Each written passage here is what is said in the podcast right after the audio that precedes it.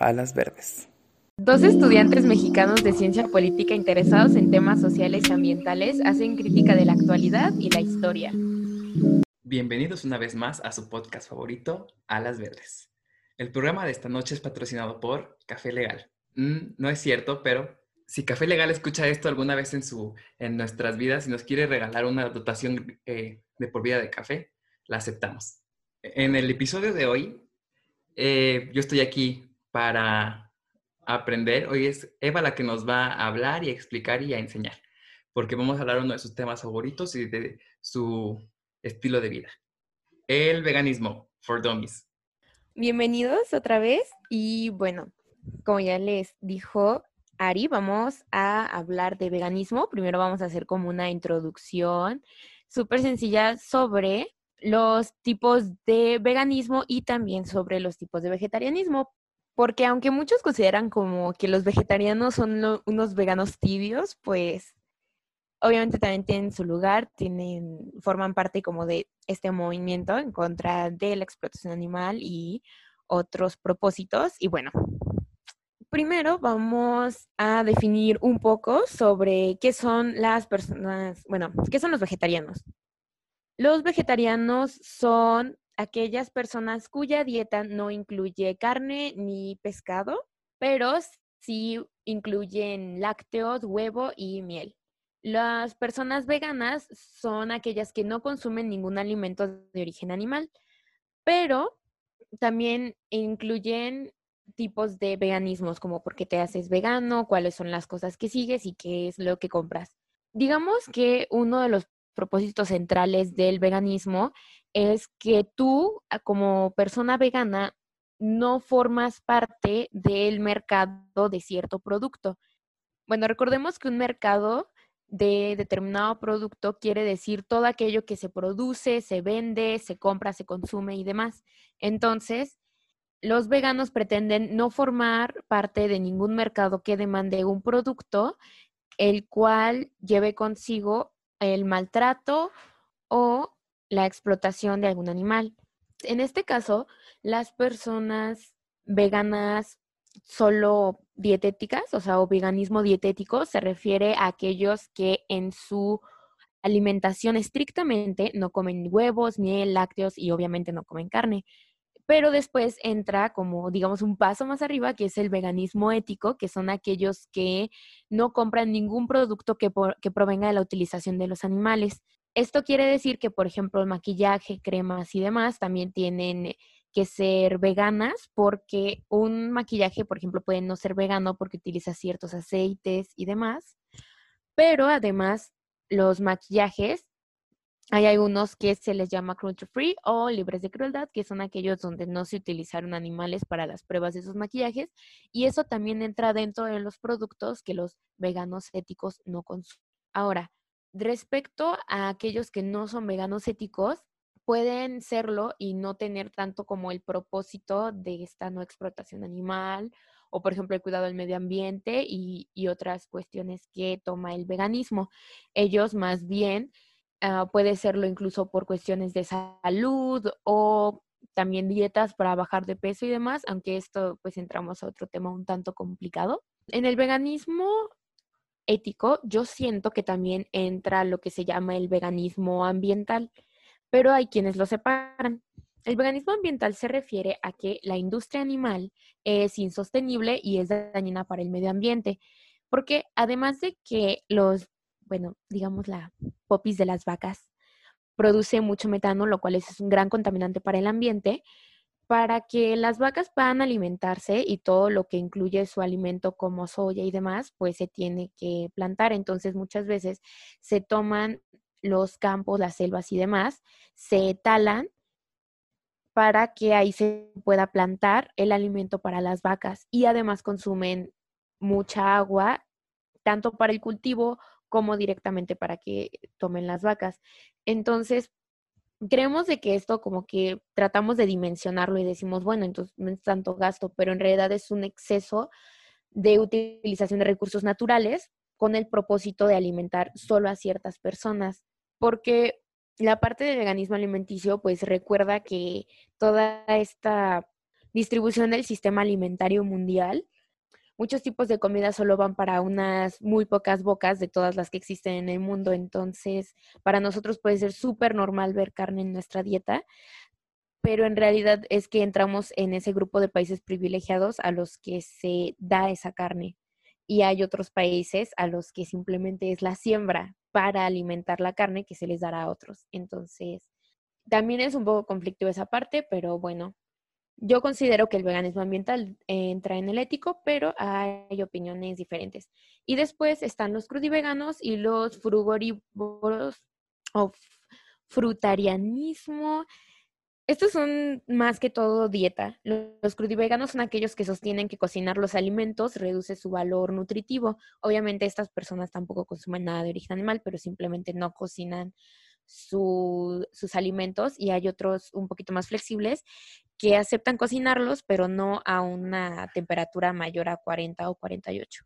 Y después el frutarianismo son aquellos que solo se alimentan de las partes de plantas que pueden recolectarse sin dañarlas, o sea, frutos, semillas y demás. Digamos, no cortes la planta, solo saca algunos frutos de, ella que no la vayan a lastimar. Y bueno, estos fueron como que los tipos y una ligera introducción. Está bien interesante eso del, veganismo ambiental, porque cuando yo estuve investigando, como yo no soy vegano y no sé de, esto, estuve investigando en, en Google y pues me encontré así como distintos tipos de veganismo y no sé qué, y no encontré ese que dices del, del ambiental, pero sí encontré muchas notas que hacían referencia al, al, a lo insostenible de la producción de carne. Sobre todo mencionaban lo de las heces de las vacas se pueden utilizar en, en, en abono, pero no existe una, no existe una ley o una reglamentación que obligue a, la industria ganadera a tratar esta, pues, pues las heces, ¿no? Las, los desechos. Y, y encontré un montón de tipos de, de, de veganismo y como que para gente como yo que es ajena a este mundo que dice, pues todos los veganismos son, son, son lo mismo, no, no comes carne ya, pero sí es, sí es como un mundo bien, bien variado. Por ejemplo, yo solamente conocía crudo y vegano, vegetariano y, y el vegano a secas. Y para nada nunca había escuchado sobre el veganismo ético y hasta apenas ahorita me vengo enterando de qué es. Entonces, aquí mi primera pregunta hacia ti, mi entrevistada. ¿Qué tipo de, de, de veganismo ejerces tú? Bueno, me gusta considerar mi veganismo un poco más ético. La verdad es que no llevo tanto tiempo siendo vegana como para decir que toda la ropa que, que tengo es lo que se considera vegana, pero ya llevo un tiempo considerable que todos los productos que compro y demás pues son lo más vegano posible. Este comentario lo quiero aclarar porque yo sí tengo una teoría sobre que ninguna persona puede ser 100% vegana. Es decir, por ejemplo, yo tengo un perro al cual le compro croquetas que tienen en parte ciertas proteínas que vienen de la carne. Entonces, como tal, o sea, mi perro no tiene dinero, entonces mi perro no los compra. Ahí yo entro en un mercado donde sí estoy consumiendo algo que deriva, ¿no? Entonces eso ya es un poco contradictorio, pero digamos que yo intento ser lo más vegana ética posible. De ahí cabe aclarar que cuando Eva dice que consume las croquetas se refiere a que las compra, ¿eh? No vayan a pensar que ella se las come. bueno, yo no había pensado, pero sí. Bueno, por si alguien aclarar. Lo, pensó, más vale hacer por la si, Por si alguno de ustedes alguna vez cuando fue niño se preguntó como, ah, oigan, mi perro se las come súper rico, aquí sabrán esas cosas. Bueno, no fueron los únicos, ¿de acuerdo? Les, una vez lo vi en Twitter, muchas personas lo han hecho. Sí, es bien como mi hermano lo hizo. Bueno, retomando, retomando lo que decías de, de que no se puede ser 100% vegano ético, eh, ahí sí estoy muy de acuerdo porque ninguna dieta, más bien ningún, ninguna, ningunos hábitos, ningún hábito de consumo es 100% libre de crueldad, porque o afectas a los animales, o afectas al ambiente, o terminas afectando a las personas mismas, por ejemplo, con esa ropa de la fast fashion que compras, que trabajadores viven en condiciones infrahumanas, con salarios de literal les pagan algunos 50 centavos americanos. Eso también es, es crueldad y creo que también es algo que considera el veganismo eh, político. Bueno, el veganismo ético y político, siento que los, los veganos más, como que los he visto más en un activismo, porque yo sí rechazo mucho la idea de que ser vegano implica solo tomar jugos verdes y demás cosas, eso es súper de hueva. O sea, cuando realmente eres un vegano activo, y, tomas, y tomas una posición política al respecto, empiezas a rechazar productos que, como tú dices, vienen de industrias o empresas a las que tú sabes que hay una explotación laboral. O sea, es decir, ¿de qué me sirve a mí decir que no hay que explotar a los animales, sino hay que comprar maquillaje en el cual utilizaron pruebas con conejos y demás, cuando todo mi armario está repleto de marcas que pues provienen de fábricas en donde hubo toda esta explotación a los seres humanos. Creo que no podemos hablar de respeto a las especies si no respetamos o no defendemos los derechos de nuestra propia especie. Así que es un punto muy importante lo que acabas de tocar y yo creo que sí, bueno, de los veganos a los que yo más respeto son aquellos que sí toman este posicionamiento más fuerte. También si alguien en casa se considera mm, vegano político, ético, pero sigue consumiendo cosas que implican este sufrimiento para otros y otras no se sientan mal, ¿no? Porque creo que es, es imposible tener un, hábito de consumo 100% libre de crueldad animal. Por ejemplo, yo cuando intenté incursionar en el mundo del veganismo, que no se logró, más adelante hablamos de eso si quieren, este, una de las cosas que más me costó dejar fueron los lácteos, sobre todo el queso que me encanta. Y me dijeron mis amistades veganas, ah, pues el queso lo puedes sustituir con, con aguacate, porque tiene como consistencia similar y además está bien rico. ¿A quién no le gusta el aguacate? Bueno, sí hay gente, se respeta. Pero una vez haciendo un trabajillo para la escuela, me di cuenta de todo el, el sufrimiento y el crimen, además que implica que yo, cualquiera, tenga un aguacate en su mesa, porque casi todo el, el, mercado de aguacate en México es, este, está dominado por el narcotráfico. Aparte, usan pesticidas que causan daños a la salud, tienen amenazada a la gente el narcotráfico en Michoacán. Y aparte de todo eso, provocaron la, deforestación del bosque y del santuario de la mariposa monarca para tener más espacio para sembrar el aguacate. Este, dejas unas cosas para, pues, este, este, reducir tu, tu consumo de sufrimiento, pero pues todo lo tiene. Entonces, no se sientan mal si, si su consumo no es 100% libre de sufrimiento.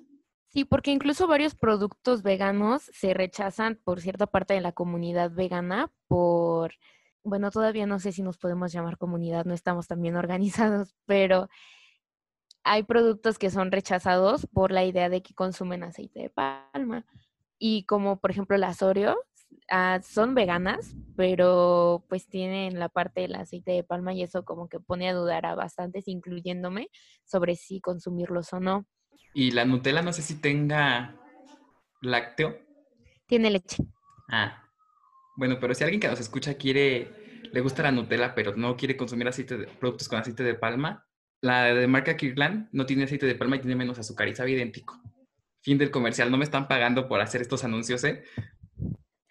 Uh, también es esta parte de los sustitutos. Uh, ya cuando llevas muy buen tiempo siendo vegano o vegana, bueno, a mí me divierte bastante cuando yo estoy viendo como que recetas muy normal y pues hay recetas o hay, pues, obviamente hay muchísimas recetas que contienen lácteos, derivados de animales, etcétera, y yo de todas formas las sigo viendo, pero es porque tú ya sabes qué puedes reemplazar con qué, con qué. O sea, los veganos creo que somos mayores expertos en reemplazar cosas y hacer recetas súper ricas y con ingredientes naturales. Esto comentario lo añado también para la idea que se tiene de que solo comemos pasto y ensaladas y que las cosas no tienen sabor. La verdad es que hay cosas muy, muy, muy deliciosas, pero obviamente cuando tú llevas una dieta que lleva carne y derivados de, de animal, lácteos, etcétera, pues tú no, no estás acostumbrado a ciertos sabores o no intentas ciertos ingredientes, porque ya, o sea, es como, ah, ok, bueno, que hay en el refrigerador queso, tortillas, y man, unas quesadillas, ya, súper chido. Y en cambio, cuando eres vegano, o sea, cre o sea, te vuelves creativo siempre, o sea, como da lugar. Yo soy pésima en la cocina, usualmente cada vez de que preparo algo por primera vez se quema, ya a partir de la segunda vez queda delicioso, pero la primera siempre se quema. Y a partir de que fui vegana me di cuenta como de, bueno, no soy tan desastrosa en la cocina porque en realidad he preparado cosas súper ricas y mi creatividad haya ido hasta los aires por, por toda esta cuestión. La dieta vegana es como aburrida y sin sabor, pero no es cierto porque yo he probado comida vegana que está súper deliciosa y hay como gran variedad. Porque yo al principio cuando intenté incursionar este mundo lo único que sabía hacer era champiñones, pero si te das a la tarea de, de, investigar, te das cuenta que existe un montón de, de cosas que puedes hacer súper sencillas aparte, también está esta, esta idea de que la comida vegana es bien cara. Pues sí es cara en los restaurantes, pero si la preparas tú sale bien barato. Sí, la verdad, poniéndome otra vez política, bajo este sistema capitalista acostumbrado al consumo y querer abarcar la mayor parte del mercado posible, también crearon una idea de un vegano que se asocia, digamos, al sistema. Todas las marcas y productos y empresas que se dedican a todo este sector alimenticio quisieron o están atrapando el mercado de los veganos, pero lo están haciendo de forma que, que les retribuya bastante. Y entonces ahí es donde viene toda esta falso movimiento ecológico, que ahorita no recuerdo muy bien cómo se llama, donde todo lo orgánico, natural y demás es muy costoso. Y es lo mismo sucede con la comida vegana. Entramos dentro de ese mercado y empiezan a hacer alimentos, ingredientes, sustitutos y demás muy costosos para que nosotros lo compremos. Y entonces, esta es la idea que se da a conocer de vegano y pues es la idea que todo el mundo planta en su cabeza y piensan, bueno, es súper costoso para ser vegano, tienes que estar comprándote tu jugo verde y tu mayonesa vegana que cuesta casi 100 pesos y, y no, no es verdad, no tienes que comprarte ninguna de esas cosas. En realidad yo gasto mucho menos desde que soy vegana pero también es la parte como de cuáles son los hábitos que tú vas a tomar. O sea, cualquier persona en cualquier forma de alimentación depende de los hábitos que tú vas a tomar. Si todos los días te vas a ir al restaurante más caro, no importa si eres vegano o si comes carne, te va a salir costosísimo. En cambio, si tú decides ir a tu mercado local, comprar tus ingredientes frescos, si decides agarrar tu lechuga, si decides escoger cuáles o cuáles son los garbanzos, si lo tomas, o sea, incluso la sensación que te provoca tú elegir tu fruta, o sea, como vegano es una sensación preciosa. Y creo que en general cualquier forma de alimentación que tengas es hermoso cuando tú compras tu comida y te sientes tan conectado a tu comida de esa forma. Y además de que es hermoso, es barato, o al menos más barato. Aparte sí puedes hacer doble activismo, no solamente el hecho de ser vegano y consumir vegano, sino que vas al mercado y en lugar de ir a las, a las, a las grandes cadenas comerciales a los martes de frescura y a los miércoles de plaza o no sé, pues te vas al, al, al mercadito o, con la señora que, que, se pone ahí como en el, en, el, jardín a vender aguacates y además tú lo escoges y la señora viene amable y estás muchísimo más barato que en el, en el, en el súper. Apoyas a la economía local, la, la economía familiar y le das un golpe durísimo al capitalismo porque aquí en este podcast odiamos el capitalismo. Sí, cabe aclarar que aquí somos ecoanarquistas. Bueno, yo lo soy y estoy convirtiendo a Ari. Ay, no lo vieron, pero acabamos de levantar nuestros pulgares. a ver, otro de los temas que, que, me encontré cuando estaba investigando sobre el veganismo es el proceso de el proceso y las motivaciones de conversión de muchos de muchas personas, ¿no? Que hay variedad de, motivaciones como que, ay, por activismo, por salud, por recomendación, porque todos mis amigos lo eran y yo también quiero ser, por estar a la moda, etc, etc, etc. Y también platicaban mucho sobre su proceso, que muchos tuvieron un proceso bien difícil. Entonces, a ver si tú nos puedes platicar cómo fue tu proceso y cuáles fueron las motivaciones que te llevaron a convertirte a esto. Ah, con mi proceso van junto mis motivaciones. Yo había leído acerca de que tú puedes reducir mucho tu huella ecológica cuando no consumes carne roja. Esto yo lo leí cuando tenía, creo que unos 18 años y me había llamado mucho la atención porque ni siquiera sabía lo que era huella ecológica, pero bueno. Entonces investigo y es, digamos, que lo que cada persona contamina individualmente en el planeta. Y me puse a investigar y vi que tenía pues algo de sentido. La industria cárnica como se está llevando es insostenible. Entonces dejé de consumir carne roja, consumía solo pescado y pollo, pero pues me fui dando cuenta de que eso subía bastante lo que me costaba mi dieta. Entonces decidí empezar a, comprar pues más cosas como soya, garbanzo, frijoles, arroz, muchas de esas cosas. Y poco a poco fui dejando el pollo y el pescado, pero lo que me llevó definitivamente a dejar toda la carne fue cuando empecé a meterme al tema de que no solo era un daño al medio ambiente, sino que es el elefante en la habitación. Cuando consumes carne y eres una persona que se siente incómoda de comer carne, porque también existen aquellos que pues saben cómo se matan, saben lo que sufren y lo ignoran o lo saben y no les importa y bueno, hay de todo. Y me metí al elefante incómodo en la habitación, que es de dónde viene la carne que comemos. Cuál, ¿En qué circunstancias viven los animales? Si es que eso se le puede llamar vida, cómo los maltratan, cómo los matan, la forma en la que sufren. Y entonces, cuando me meto a todo eso, pues es imposible que yo siga queriendo carne. Entonces ahí me volví completamente vegetariana. El huevo fue la cosa más sencilla de dejar porque no me gusta. Y entonces fui encontrando otra motivación después cuando veía la forma en la que tienen a las gallinas en las grandes como industrias de huevo y demás. No les digo fábricas de huevo porque no están fabricando ahí nada, solo están explotando a gallinas para que saquen algo. Bueno, así fue como dejo toda la carne y me empecé a adentrar un poco más en el tema y me di cuenta de que puedo no formar parte de un mercado que demande la muerte de esos animales para que me den alimento, pero sí formo parte de un mercado que demando su explotación para que me den alimento. Es decir, estoy pidiendo productos para los cuales se requirió que tuvieran encerradas esas vacas, que todo el tiempo las estuvieran embarazando, que les quitaran toda la leche que eso provocara tumores y entonces de ahí, de todo ello venían los lácteos, porque quiero aclarar que nos estamos metiendo con las grandes industrias, es decir, no estoy hablando de todas las granjitas orgánicas donde les dan calidad de vida y calidad entre comillas en algunas, pero bueno, estamos hablando de las grandes donde no hay ningún respeto hacia la forma en la que en la que hacen estos productos, bueno, en las que sacan este tipo de alimento. Fue ahí cuando yo también decidí dejar los lácteos. Todo este proceso, no crean que fue de un mes, fueron aproximadamente unos siete meses, desde que dejé la carne roja hasta que me volví vegana completamente. Y así fue como empecé a ser vegana, primero por alimentación y luego cuando fui leyendo más, pues fui entendiendo todos los otros puntos que ahorita te he dicho, como maquillaje, como ropa, ropa incluyendo todas las industrias que tienen estas demandas a los trabajadores, o sea, de los trabajadores por explotación.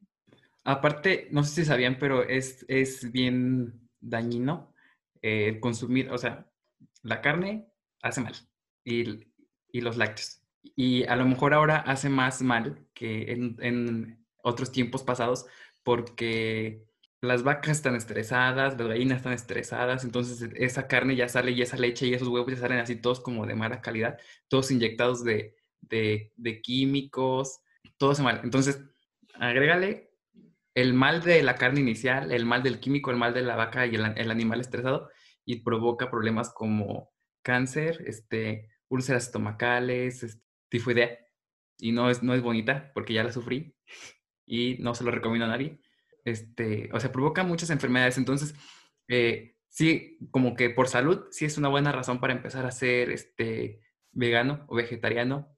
O si lo ven muy difícil, al menos reducir su consumo de carne, como es lo que, lo que estoy haciendo yo. Y también hay que tener en cuenta que si quieren convertirse a esto, no es así como que de un día para otro ya vas a dejar de consumir todo, porque ese es bien difícil. Entonces, hay como que ponerse pequeñas metas, como pequeños pasos y ir dejando poco a poco. Por ejemplo, yo empecé dejando el huevo, ya tengo como dos años que no como huevo, los lácteos, pero luego regresé porque pues, es, bien difícil para mí. Pues así, ir como dejando poco a poco las cosas hasta que ya hay un, hay un tiempo en el que ya no las consumes y ya tampoco las extrañas. También recomiendo mucho que hay que aceptar que nuestros cuerpos están acostumbrados desde el momento que nacemos. Muchas veces hay gente que ya tiene este estilo de vida por parte de su familia, pero si hemos pasado toda nuestra vida consumiendo carne, consumiendo lácteos y huevo, y entonces todo nuestro cuerpo produce, creo que se llaman enzimas, que se encargan de procesar todos estos alimentos, obviamente un cambio radical de dejar de consumir todas estas cosas, pues provoca ciertos cambios en tu cuerpo, muchas veces puede provocar incluso problemas. Entonces, lo mejor es que si ustedes quieren pasar a esto, pues les recomiendo asesorarse con un especialista. Si tienen, además, también la capacidad económica de hacerlo. Si ustedes pueden pagarlo, si, si se encuentran en una ciudad en la que haya nutriólogos especialistas en veganismo y demás, o simplemente con que haya nutriólogos también es válido, pues entonces acérquense a ellos. Lo mejor es llevar esto. no estoy diciendo de que te vas a enfermar o que, o sea, todas las formas de alimentación provocan enfermedades, también esto es algo de lo que hay que hablar. Pero si tu cuerpo está acostumbrado, entonces que lo cambies es algo abrupto para, para él, entonces lo mejor es irlo tratando así. Si vayan al, al, al nutrólogo, al médico, porque luego uno se cree bien, bien bueno para todas las cosas y dice, ay, pues yo mismo me pongo la dieta y uno acaba bien mal. Mejor vayan para que les, les dé como indicaciones como para ir empezando al menos y ya luego ustedes van variando sus dietas. Y sobre todo vayan encontrando los sabores que les gustan. Sí, yo amo muchas cosas veganas, pero también otras me saben horrible y a pasto. Entonces, no crean en todo. Es decir, la lechuga de bola, ok, es rica y todo, pero a mí me sabe agua. No, me, no tiene sentido. Y por ejemplo, ese es algo que muchos veganos es como su basic y lo aman y bueno, ustedes, o sea, igual que con cualquier otra dieta, otra vez, cualquier otra forma de alimentación, van a tener una infinidad de cosas de las cuales elegir con qué alimentarse, pues vayan eligiendo sus favoritas. Honestamente, cuando se trata de preparar así con ganas algo, yo siempre prefiero los garbanzos que la soya. Yo la soya casi no sé prepararla muy rico, la verdad. Y hay veganos que sí la preparan súper, súper delicioso. Por ejemplo, a mí casi no me gustan las setas, pero, ay, no, los portobelos son una debilidad enorme mía. Entonces, sí, o sea, vayan escogiendo. Estos son como que consejos súper basic de cuando tú quieres ser vegano. O si, por ejemplo, ustedes ya empezaron a ser veganos, pero llevan una semana, llevan un mes y ya no saben qué preparar además de frijoles y arroz, bueno, les puedo decir que, al menos en mi caso, las calabacitas se volvieron mis mejores amigos. Las lentejas tienen bastantes formas de prepararse. De verdad, crean en la magia de la quinoa. Es, hermosa, la pueden preparar dulce, salada, incluso pueden hacer una especie como de ceviche extraño, pero bueno, queda muy rico hagan sus propias leches vegetales, también eso es muy sencillo, solo pongan avena y agua en una licuadora, licúen hasta que agarre un colorcito de leche y listo, ahí está. Luego hay cosas bien insípidas, pero depende de la, de la forma en, que, lo prepares, como la, la soya sola sabe a nada, pero luego si le pones como sazonadores o cositas, ya sabe bien rica, como en estilo ceviche está muy buena, o a la mexicana también. A todo póngale chile, ya vas a ver buenísimo. Los condimentos se van a volver sus mejores amigos, de verdad. Empiecen a confiar en el clavo, en la pimienta de cayena, en el orégano, en la cúrcuma y en el ajo, en la cebolla, el polvo. Hay muchos veganos aman la cebolla y yo no la entendía hasta que me volví uno de ellos. También si odian la cebolla, pues no le intenten mucho porque después se van a asquear. Entonces, con cositas que ustedes ya saben que les agradan, bueno, comiencen a experimentar más con ellas. Depende mucho de la forma de preparación, porque, por ejemplo, si les gusta mucho la carne, el sabor y eso, este, hay, hay opciones veganas como las hamburguesas o el chorizo vegano que saben idéntico al, al de al de carne. Yo una vez probé un chorizo de soya que se ve igualito al chorizo del capistrano.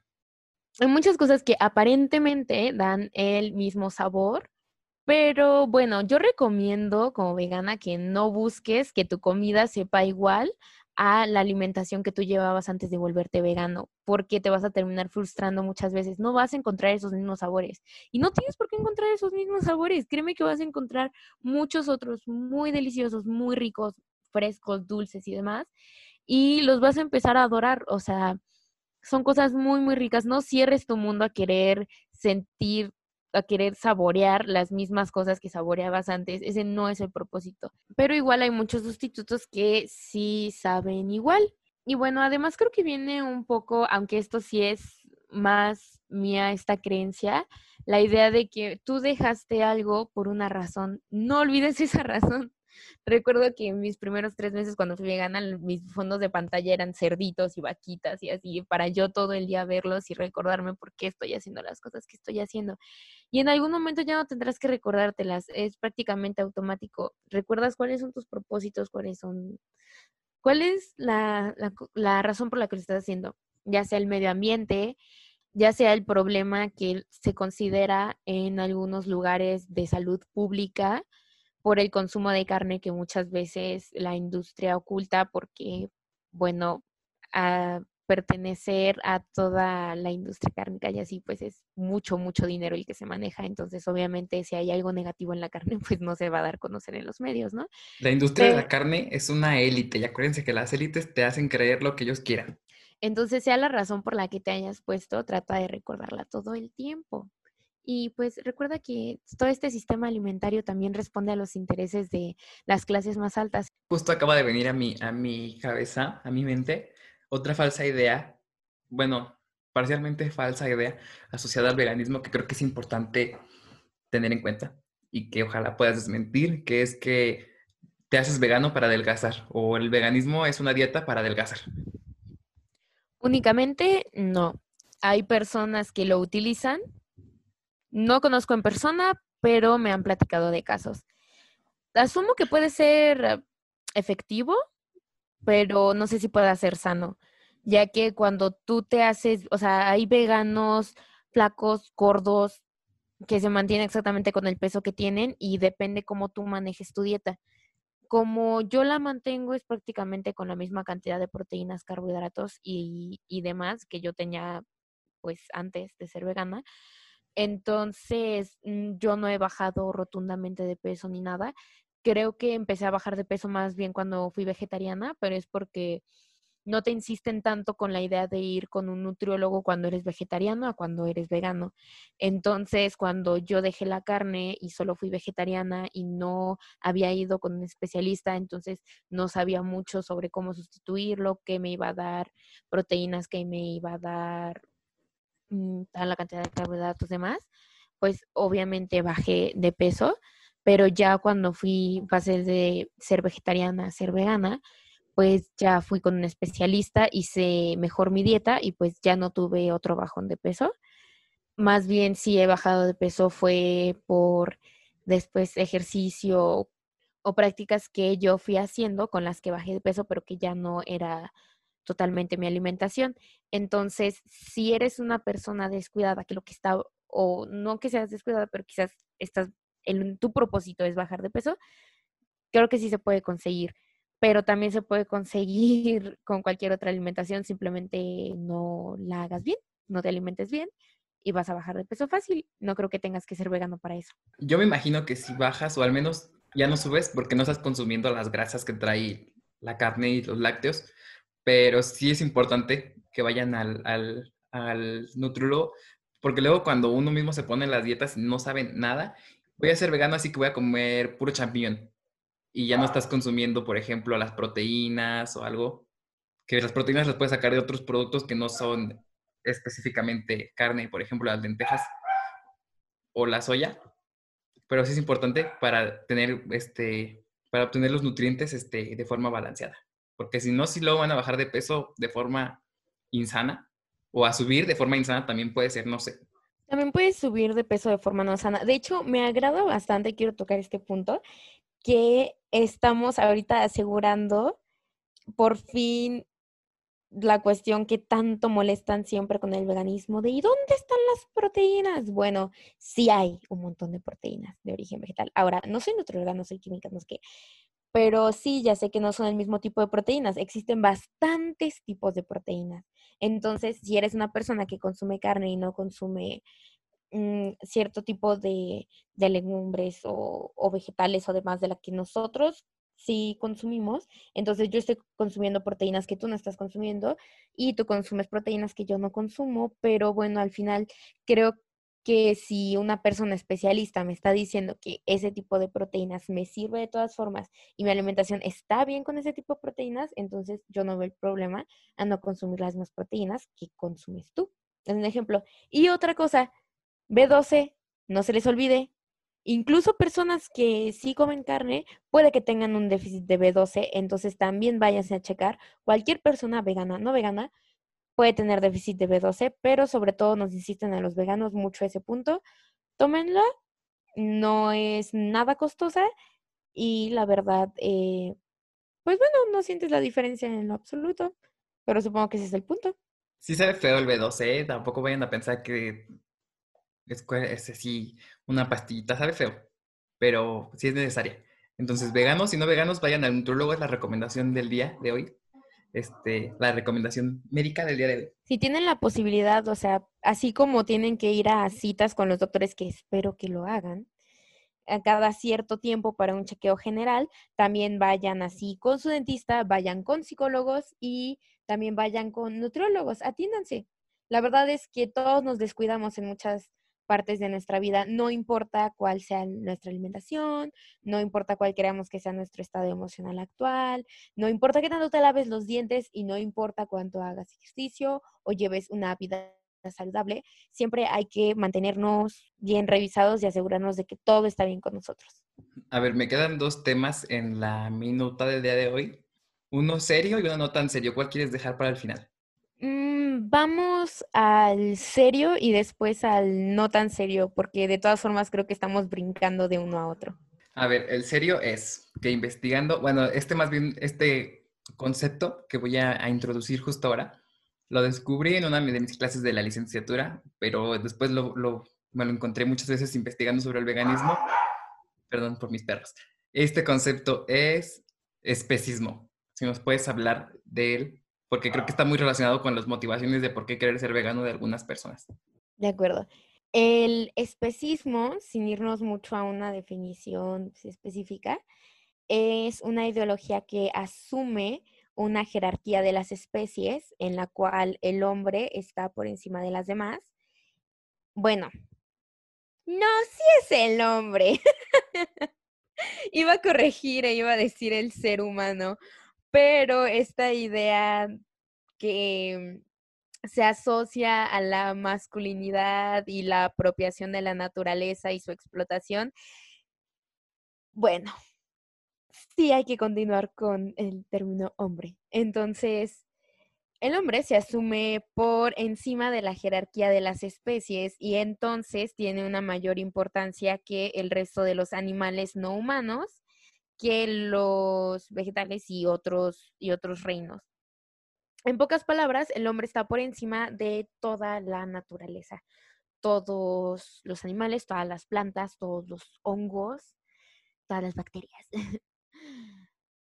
Es un tema complicado hacerlo a gran escala, pero sí, o sea, el hombre se quiere por encima de todo. El hombre creó eh, el concepto de derechos, creó el concepto de explotación. Otros animales no lo tienen, otros animales no lo entienden, no forma parte de su lenguaje y sin embargo se ven sometidos a esto. Luego, este tema del especismo es como bien complejo, bien, bien este, profundo, porque muchas veces está como fundamentado en una idea eh, mítica religiosa. Por ejemplo, las tres principales religiones abramánicas, que son el Islam, el cristianismo y el judaísmo, lo justifican porque en el relato de la creación, sin meterme mucho en temas de religión, porque luego también son muy polémicos, en el relato de la creación este, se describe que Dios creó a los animales y al hombre para que dispusiera de estos animales. Entonces, como que muchos dicen, ay, Dios nos dio la superioridad del, hombre sobre los, el resto de las especies, para hacer de ellas lo que queramos. Y también quiero hacer la aclaración, hombre, refiriéndome a hombre, porque Dios creó primero al hombre, en, este, en esta este, parte del relato todavía no existía Eva. Me equivoqué de término, entonces tuvimos que quitar una discusión muy interesante, pero la vamos a retomar en otro episodio. Este, también este, es importante eh, mencionar que no estamos atacando ni vamos a atacar ninguna religión, pero, eh, pero el especismo sí está más ligado a, las religiones este, occidentales o que sufrieron un proceso de occidentalización como el cristianismo, que a otras religiones, por ejemplo, las de los pueblos originarios de América Latina. Que mucha de su cosmovisión es esta parte de que la tierra no les pertenece a ellos, sino que ellos pertenecen junto al resto de los animales no humanos y, demás especies a la tierra. Entonces, ¿cómo vas a explotar algo que te alimenta? En cambio, tú debes alimentarlo de la misma forma y debes regresarlo. Es este modo Rey León, pues es este círculo de la vida en el que tú vives de la tierra para la tierra. Y entonces esta forma de, vida que no se relaciona con una apropiación y una explotación desmedida del recurso natural. Y muchas veces cuando se tienen otras creencias que están más asociadas a una idea androcentrista y que te pone por encima del resto de las especies y te crees dueño, amo y señor de todo la naturaleza que te rodea, entonces sí hay una sobreexplotación. Y quiero aclarar que sí estoy utilizando términos en masculino porque esto es meternos un, poco más a ideas también ecofeministas, pero hay esta separación en la que se asocia más al hombre con la idea de progreso, industria, razón, modernidad y demás, y a la mujer se le asocia con sensibilidad, naturaleza, etcétera. Entonces, esto en primer lugar es erróneo, esta forma separatista, pero tratándose de religión, sí es cierto que ciertas sociedades que siguen determinadas religiones que ponen a su principal deidad como masculina, pues sí tienen esta idea de que la tierra y las demás especies fueron creadas para su uso del hombre, otra vez, y no para el de la mujer. Sí, y como menciona Eva, estas son como las religiones, este, pues que han pasado, yo creo, por un proceso de occidentalización, o que está muy arraigada también la cultura patriarcal, pero, por ejemplo, en otras este, religiones, como las de los pueblos originarios de América Latina, tienen como otra perspectiva que yo tuve la oportunidad de vivir una este, muy, muy de cerca cuando estuve este, un tiempo en Costa Rica y creo que fue el tiempo en el que tuve el veganismo más, más puro que pude haber experimentado y la sustentabilidad más pura porque ellos tenían la creencia de que su Dios, que también era masculino, pero como que no, no, no ponían mucho acento en eso, había creado por igual a hombres, mujeres y animales. Entonces como que los trataban siempre igual y decían que si vas a que si respetas a una persona, respetas también a un perro, a una vaca, a una gallina o a un elefante. Y ellos también tenían, sí consumían, este, por ejemplo, huevo y leche, pero la carne la consumían muy poco o casi nada.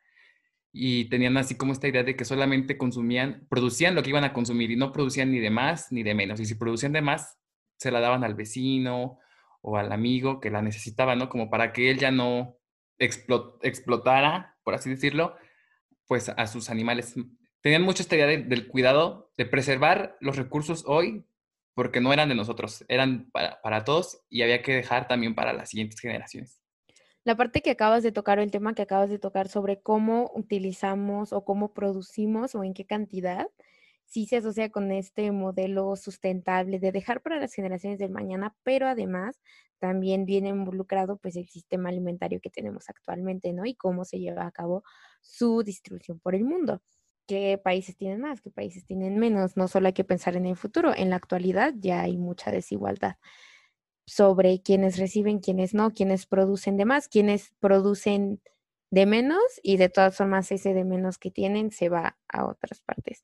Entonces, creo que es, es un tema completamente diferente, pero sí esa es otra de las posturas que si tomas o reflexionas un poco más sobre el veganismo desde un enfoque un poco más político, pues sí puedes, puedes ver esos puntos igual. Aparte de esto de la distribución de los alimentos, este, otro tema súper complejo, si ustedes este, tienen la posibilidad de tener un plato de carne en su mesa, considérense privilegiados porque eh, a lo mejor para nosotros es un producto básico súper accesible, pero es realmente eh, comparado con otras cosas súper, súper caro y hay gente que no puede tenerlo. Entonces eso sí es un privilegio. El estilo de vida vegano que te presentan muchas veces celebridades y demás en redes sociales, el estilo de vida que el sistema quiere que tú pienses que es el único vegano, es un privilegio, sí, pero también la carne es un privilegio y es ridículo pensar que no lo es. Y en este sentido no quiero insultar a nadie, es solo que sí me cansa un poco este argumento de que las personas creen que es más privilegiado un estilo de vida vegano por cómo la asocian a toda esta idea capitalista que, te ha dado a entender o que se ha dado a entender por, en los medios y creen que el hecho de poder prepararse carne incluso de cerdo no es un privilegio, cuando realmente lo es. Sí, yo creo que esta, este, la, en esta época en la que se volvió muy popular ser vegano y en la que ya como que cualquier celebridad era vegano, nos hacen creer que serlo es un lujo, pero más bien este, no serlo sí lo es, porque hay, hay, gente que en serio no tiene otra posibilidad, no tiene otra, otra opción más que, más que serlo. Pero pues esos ya son otros temas de desigualdad y distribución de la riqueza. Porque también el sistema alimentario, otra vez, responde a todos los intereses de las clases más altas y es una de las bases para toda la desigualdad. Base y resultado, es como causa y efecto. Es muy complejo. Ahora que si no les gusta tratar este, con temas religiosos, también el especismo es tratado desde la filosofía política. Hay un, hay un filósofo muy, muy bueno, porque aparte es muy entendible, que se llama Peter Singer, que habla sobre, este, sobre esto. Tiene un libro muy bueno que se llama Liberación Animal, que hace, hace, no es, no es el único autor, de hecho Eva conoce otro que se apellida igual y que no están relacionados, pero tocan el mismo tema, muy similar, de hecho de forma muy similar, y hace la comparación de el holocausto nazi con las granjas de producción. No sé si, si Eva nos pueda este, comentar un poquito más al respecto, porque la verdad esta era una lectura este, opcional en, mi, en una de mis clases y no la leí completa. Bueno, Isaac Bashevis Singer era un judío que tuvo que huir durante la Segunda Guerra Mundial y él en sus novelas y escritos asocia este tema sobre cómo se trató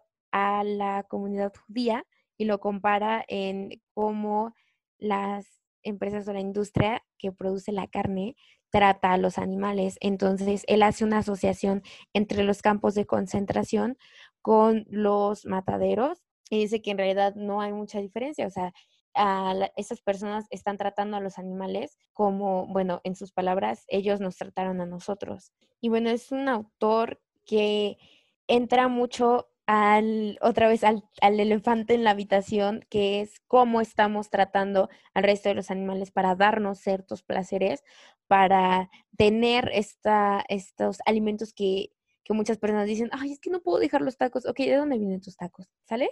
Esta es como la, la pregunta que Singer se hace. Y de hecho, es muy interesante él, una de las creencias que tenía, porque cuando hablaban sobre todo de cuando tocaban estos temas de salud y era preguntarle que si esto le afectaba, que si no le interesaba su bienestar, que si no sé qué, porque además, admitamos, o sea, si él tuvo que estar huyendo junto a su familia cuando era joven, pues él era una persona que empezó con su vegetarianismo, pues a una edad muy temprana, en el siglo pasado.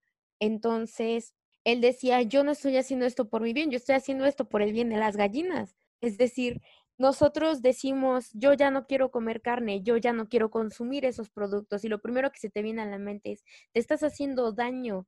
Es decir, ¿qué importa si se tienen que morir 30 gallinas, 6 vacas, 8 cerdos al año para que tú puedas comer bien?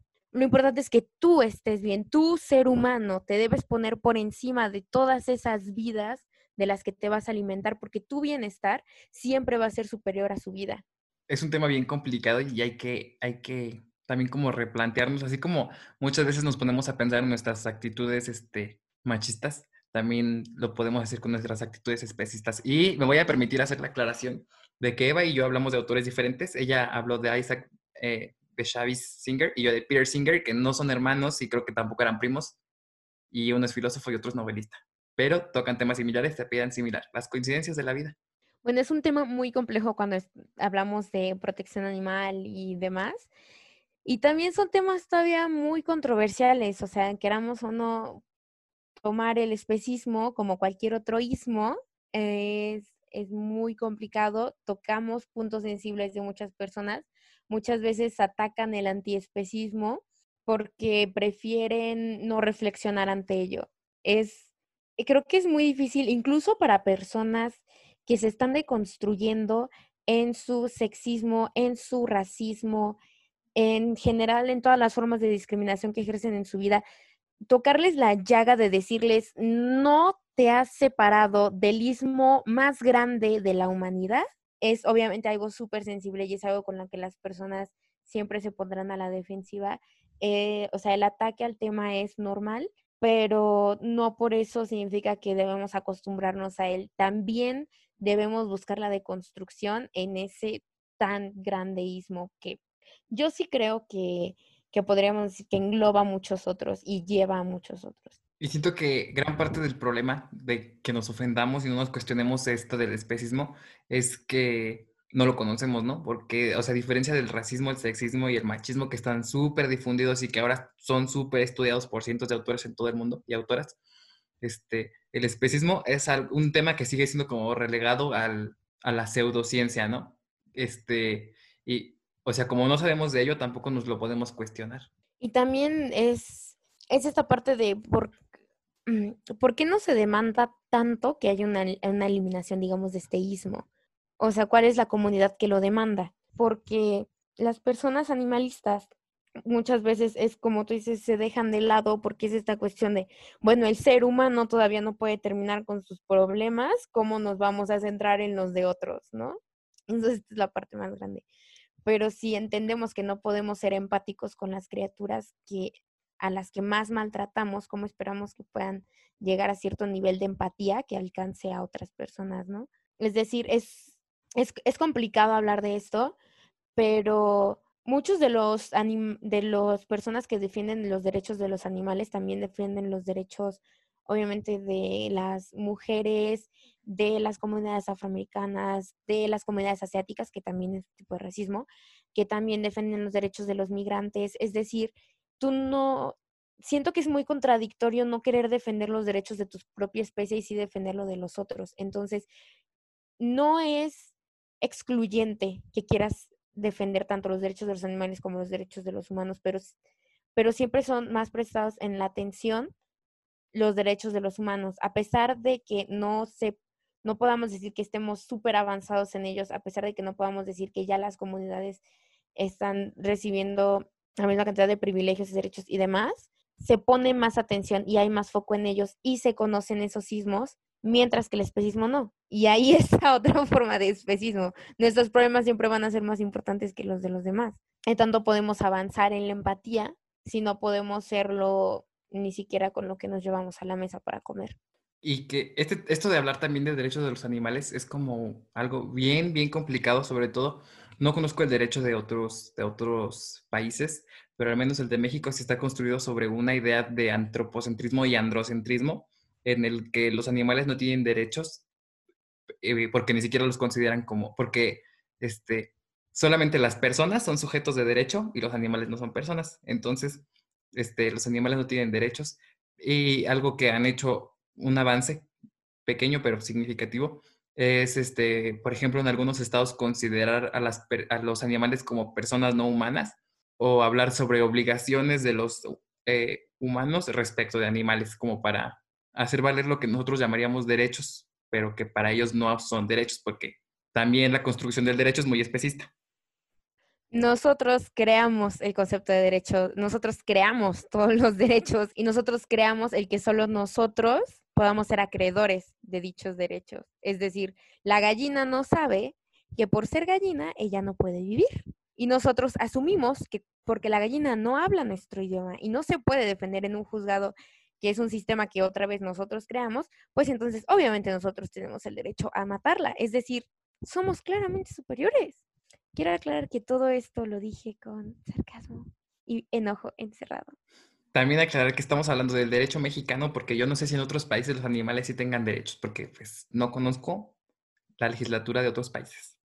Creo que aquí se pueden defender puntos como la idea de que, bueno, están los animales domesticados y están los animales salvajes y los animales domesticados pues no solo son los perros y los gatos, son todos esos animales que han sido creados y han ido evolucionando para convivir con los seres humanos. Esto quiere decir animales de granja, vacas, cerdos, gallinas, demás. Y los animales salvajes, que son aquellos que no tienen contacto con los seres humanos, digamos, no sé, mm, o bueno, que la intención es que no tengan contacto con los seres humanos, o no tan, no, que son, digamos, tigres, guacamayas, elefantes y leones Entonces, si estamos hablando de derechos, podemos tomar desde los salvajes a este de la no caza furtiva. Y si hablamos de los domesticados, pues podemos tomar más los de casa como, per, como los perros, que ya son sujetos de derechos en algunas, en algunas normas de algunos ah, territorios. O bueno, de algunos otros tipos de derechos que se asumen, pero que no son para nada próximos a los que hacemos poseedores a los humanos. Ciertos humanos, por cierto. Sí, supongo que ya es un avance que haya normas que contemplen el bienestar de algunos animales. Y recuerden que si su vecino tiene, o ustedes tienen un, un, perro en la azotea, eso ya es considerado falta administrativa, no sé si delito, y pueden ser multados por eso. Entonces, no hagan eso. Y si conocen a alguien, denuncien. Bueno, ya nos desviamos otra vez. bueno, en realidad no, porque va mm, de la mano. Pero que cuál era el punto positivo y con esto... Ay, sí, el punto positivo. Perdón si luego nos volvemos muy políticos, creo que es este un vicio de la carrera. El punto positivo, bueno, no es positivo, solamente menos serio, que se puede tomar como eh, con levedad. Es esta eh, burla que hacen a, los veganos como de que le quieren imponer siempre la dieta a los demás, o esos memes que vemos en, redes de, ay, mírenme, soy vegano, ponme, póngame atención, soy vegano. ¿Sabes por dónde va, no? Sí, y está de flojera esa creencia. O sea, yo personalmente no conozco ningún vegano que sea así. O sea, todos los veganos que conozco y yo misma es como de, o sea, si sé del tema es como, ah, sí, soy vegano. Y ya, o sea, y nunca le he puesto una lechuga a un amigo y le he dicho, trágatelo. O sea, es como, o sea, ok, esta es mi forma de alimentación, si no es la tuya, ok. O sea, si en algún momento se toque el tema, pues yo te diré por qué. Y de hecho, muchas veces es más lo que te preguntan a lo que tú dices. O sea, es como muy X, ah, ok, bueno, no sé, vamos, mis amigos y otras personas, amigos de ellos que no me conocen, vamos a comer pizza y entonces vamos a la pizzería y yo solo pido una limonada y no sé, unas papas. Y ya, y yo estoy comiendo y me preguntan, ah, ¿por qué no estás comiendo pizza? Y entonces yo les digo, ah, bueno, es que no como, no como carne. Y entonces ahí es donde empiezan las preguntas, ah, eres vegetariana, eres vegana, eres vegana, no comes lácteos, eso quiere decir que no comes huevo. Oye, entonces tú estás bien todo el tiempo, ¿cuánto llevas? Bla, bla, que las proteínas, que... Y entonces ya te hicieron 15 preguntas, de las cuales 14 te dan flojera porque ya las has tenido que explicar mil veces en tu vida. Entonces, muchas veces no lo tienes que mencionar, no lo tienes que sacar a la luz, no tienes que hacer comentario alguno para que ya te hayan hecho 20 preguntas, 15 preguntas y adivina qué, resulta que tú fuiste el mamador presumido. Tú fuiste la persona que no pudo parar de hablar de su veganismo en toda la comida, cuando fueron personas las que no te pudieron parar de preguntar. O sea, honestamente, tú no vas por la vida todo el tiempo así. O sea, es yo considero que es un posicionamiento ya, o sea, como ya dijimos, es ético, es político, es demás. Entonces, si sale el tema, tú lo abordas. Si el tema se pone intenso, tú te pones intenso, o sea, pero no es algo que tú cada persona que conoces se lo vas mencionando y lo vas diciendo y así. Y la verdad, nunca he sentido que yo imponga este estilo de vida y ordene a las personas que lo hagan. Y no conozco otras personas veganas que lo hagan, ni siquiera vegetarianas, o sea, en realidad no, no es imposición, no sirve de nada imponerlo. O sea, además, creo que también desde este punto tengo una idea también como la tengo con el feminismo. O sea, ¿quieres saber de especismo? ¿Quieres saber de veganismo? Bueno, agárrate un librito, busca en internet.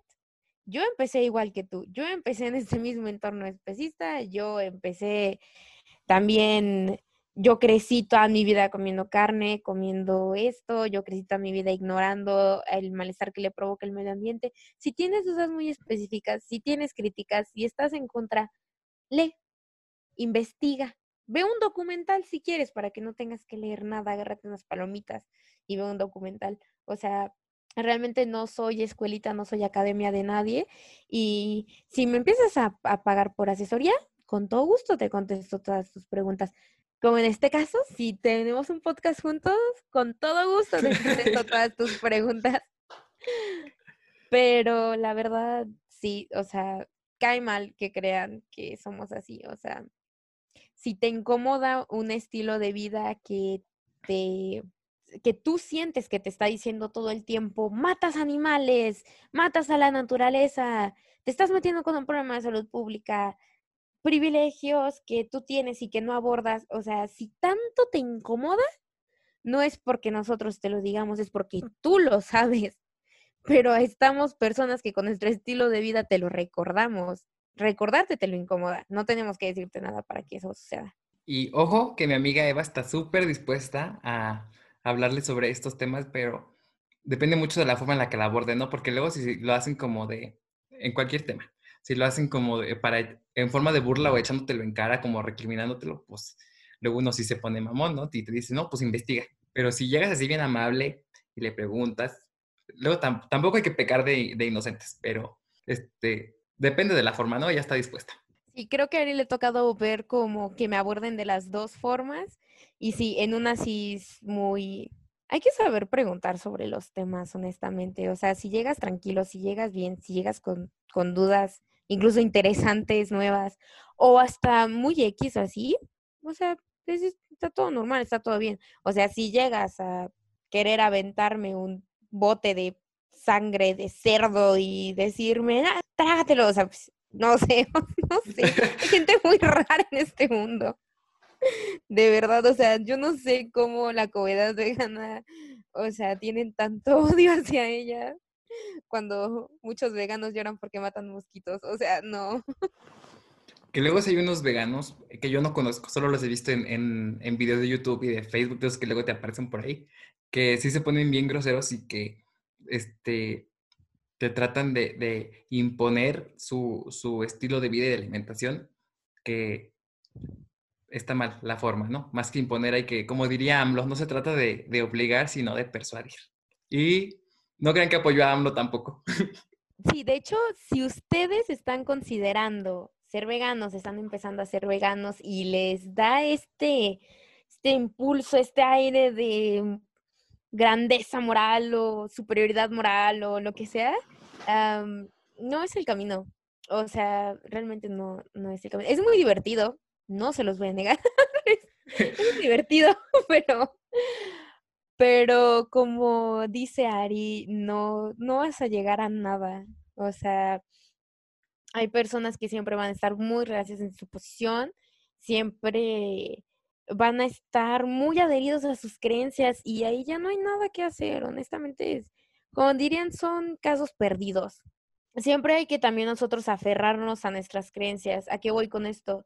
Si es como, por ejemplo, si tú sabes de una persona machista, que no puedes cambiar su opinión porque esa es su creencia, no porque esa sea su creencia y sientas que no puedas cambiar su opinión, vas a seguir permitiendo que su machismo afecte a otras personas y esté por ahí acosando, agrediendo y demás. O sea, hay que poner un acto a las acciones, aunque no puedas a los pensamientos o creencias. Y lo mismo sucede con el veganismo. O sea, nosotros tenemos creencias muy fuertes sobre la protección animal y, y demás. Entonces, no podemos ir por la vida señalando y queriendo cambiar el pensamiento de los demás, pero sí podemos actuar para tratar de cambiar lo que hacen los demás en el sentido de ser muy activos. O sea, si vas a utilizar, si vas a ser vegano, como diría un, ay, no tengo el nombre ahorita, pero también es un doctor y activista vegano y demás, es como dar, darle uso a tu veganismo.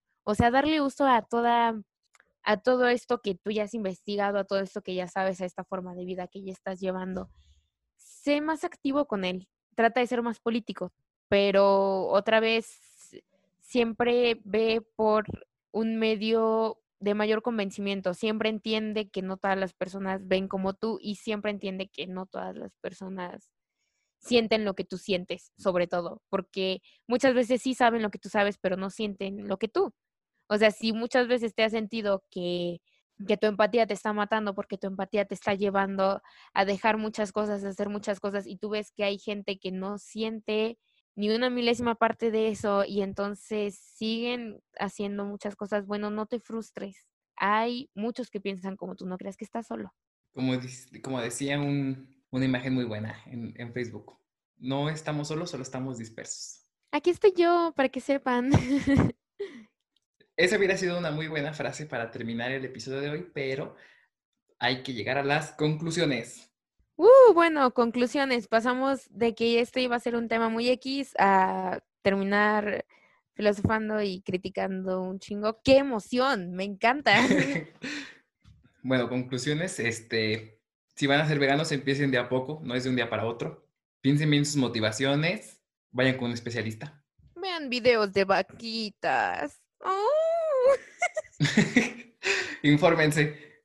Y sobre todo entiendan su entorno, entiendan, como ya dijo este Ari, sus motivaciones, cómo se llevan las cosas.